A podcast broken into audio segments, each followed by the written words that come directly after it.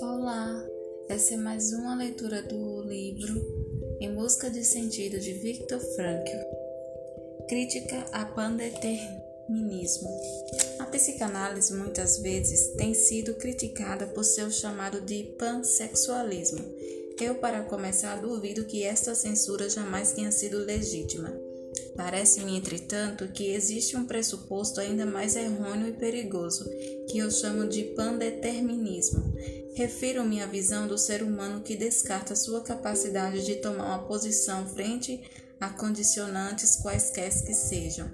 O ser humano não é completamente condicionado e determinado.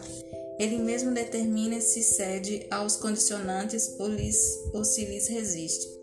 Isto é, o ser humano é autodeterminante em última análise.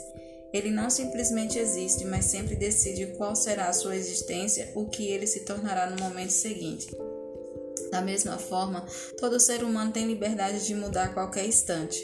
Por isso, podemos predizer o seu futuro somente dentro de um quadro muito amplo de um levantamento estatístico relativo a um grupo inteiro. A personalidade individual, entretanto, permanece essencialmente imprevisível. A base para qualquer previsão estaria constituída pelas condições biológicas, psicológicas ou sociológicas. No entanto, uma das principais características da existência humana está na capacidade de se elevar acima dessas condições, de crescer para além delas. O ser humano é capaz de mudar o mundo para melhor, se possível, e de mudar a si mesmo para melhor, se necessário. Permitam-me citar o caso do Dr. Jim. Ele foi o único homem que encontrei em minha vida em que eu ousaria chamar de um ente meta mefistofélico, uma figura diabólica. Naquela ocasião, ele era comumente chamado de carniceiro de Sterhoff em alusão ao grande hospital psiquiátrico em Viena. Quando os nazis começaram seu programa de eutanásia, ele era a pessoa-chave tão fanático em sua função que tentava não deixar um único indivíduo psicótico escapar da câmara de gás.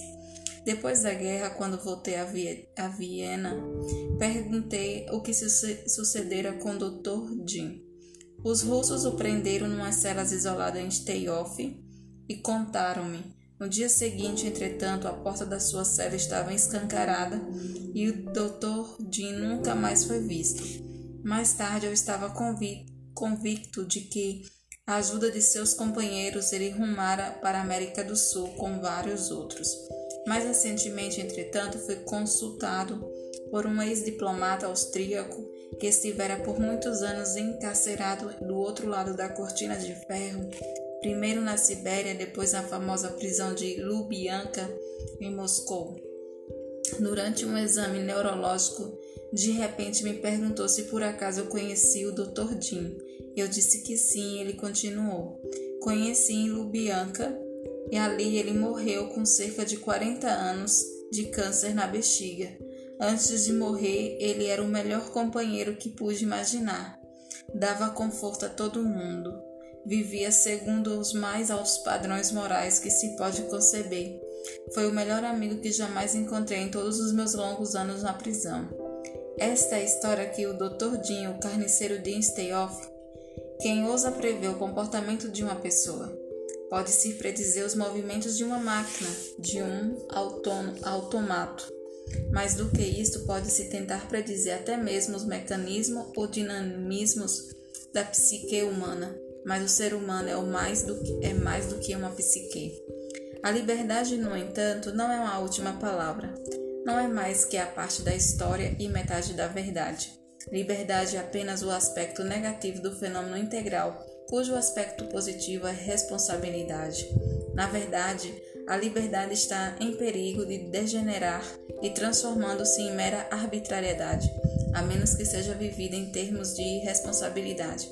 Por isso que este motivo que propus a construção de uma estátua da responsabilidade na costa oeste dos Estados Unidos, para complementar a estátua da liberdade da costa leste.